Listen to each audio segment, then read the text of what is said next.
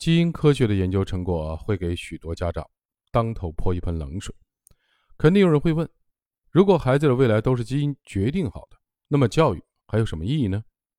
那么我要反问一句：难道教育的意义就让孩子取得好成绩、考上好学校吗？这是很多家长在教育理念上出现的偏差。哲学家詹姆斯·卡斯在其著作《有限和无限的游戏》中提出，人类有两种游戏的方式：一种是有限游戏，比如下棋、考试、做项目，甚至外交谈判和战争，这些的事情都有明确的边界，存在着明确的开始和结束。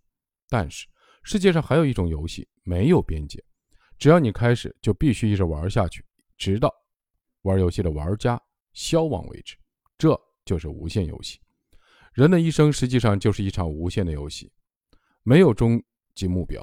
只要你人还活着，这场游戏就必须玩下去。但要玩下去，就只能面对不确定性，接受游戏的结果可能会跟自己的预期不一样，否则很难玩下去。一个人只有从小就坦然地面对游戏的结果，允许自己失败，允许自己付出的努力没有结果，才有不断玩下去的可能。而只有不断的玩下去，才有可能翻盘，并最后品味到这场游戏的乐趣。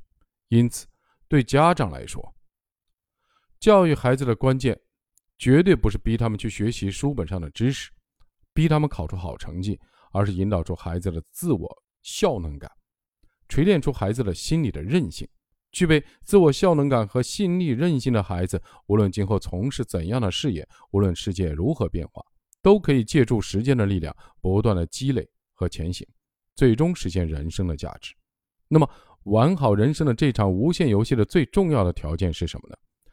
格雷格·塞蒙扎教授在谈起科研路上的痛苦的经历的回忆时说：“失败不是悲剧，是要克服的挑战，要接受事情不会一帆风顺。”他还强调道：“失败了，就从头开始。”也就是说，塞门扎教授能够获得诺贝尔奖，不仅因为他有卓越的科研能力，还因为他具备超强的心理的韧性。这种韧性不仅帮助他一次又一次地克服了困难，而且帮助他度过了漫长的等待期。要知道，在毫无确定结果的情况下经历漫长的等待，要比接受失败或者克服困难艰难得多。也就是说，心理韧性是玩好人生这场无限游戏的最重要的条件。那么，什么是心理韧性呢？用通俗的话说，就是我知道自己一定能行的这种感觉。注意，这里用的词是感觉，这是一种自然而然的心理过程，而不是用理性去说服自己，从而得出的结论。用术语来讲，就是自我效能感。最早提出这个概念的是美国社会心理学家班杜拉。他对这个概念给出的定义是：人们对自身能否利用所拥有的技能去完成某项工作行为的自信程度。